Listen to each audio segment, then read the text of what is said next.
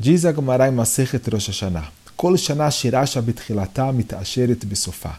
Rashi explica que se no início do ano a gente nos considerar pobres implorar para Hashem por todas as nossas necessidades, a gente terá um ano com prosperidade. A chave do sucesso dos Yamim Nuraim é perceber o quanto a gente depende de Hashem, independente do quanto nós já temos. A nossa natureza é sentir que tudo que já temos nos pertence e a gente apenas pede para Hashem por coisas além das que a gente já possui. Mas isso não é real. A gente não pode considerar nada como garantido.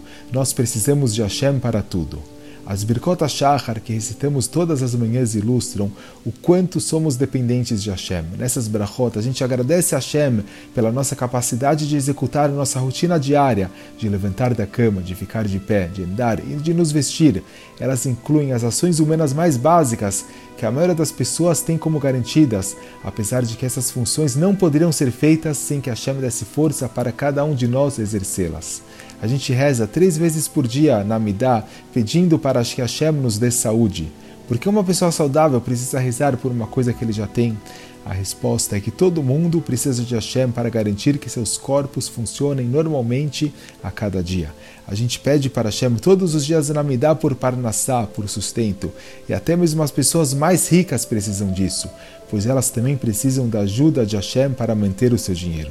Só quem reconhecer o quanto é dependente de Hashem consegue atingir o nível máximo de humildade. Diz o Pasuk Ve'aish Moshe Anav Mikoladam. Moshe Rabbeinu foi o homem mais humilde que já existiu. E o Ravoto de pergunta como isso é possível. Moshe Rabbeinu foi dotado do melhor de tudo, Torah Gdolabim Komechad, tanto grandeza espiritual como grandeza material. Como Moshe conseguiu ser tão humilde com tudo isso? A resposta está revelada no título que Hashem atribuiu a Moshe, que Eved Neman Karatalo. Ele era denominado um servo de confiança. Um servo sabe que tudo que ele possui pertence ao seu dono, e Moshe Rabbeinu sentia que tudo que ele tinha era fruto da bondade de Hashem, e é assim que a gente deve sentir também. A gente fala na Midah dos Yamim Noraim, Im Kavadim Enenu Lechat Liot. Se você nos vê como escravos, Hashem, nossos olhos dependem de você. E essa é uma declaração muito poderosa. A gente depende de Hashem assim como um escravo depende do seu mestre. E esse mérito por si só é suficiente para o sucesso das nossas tefilot.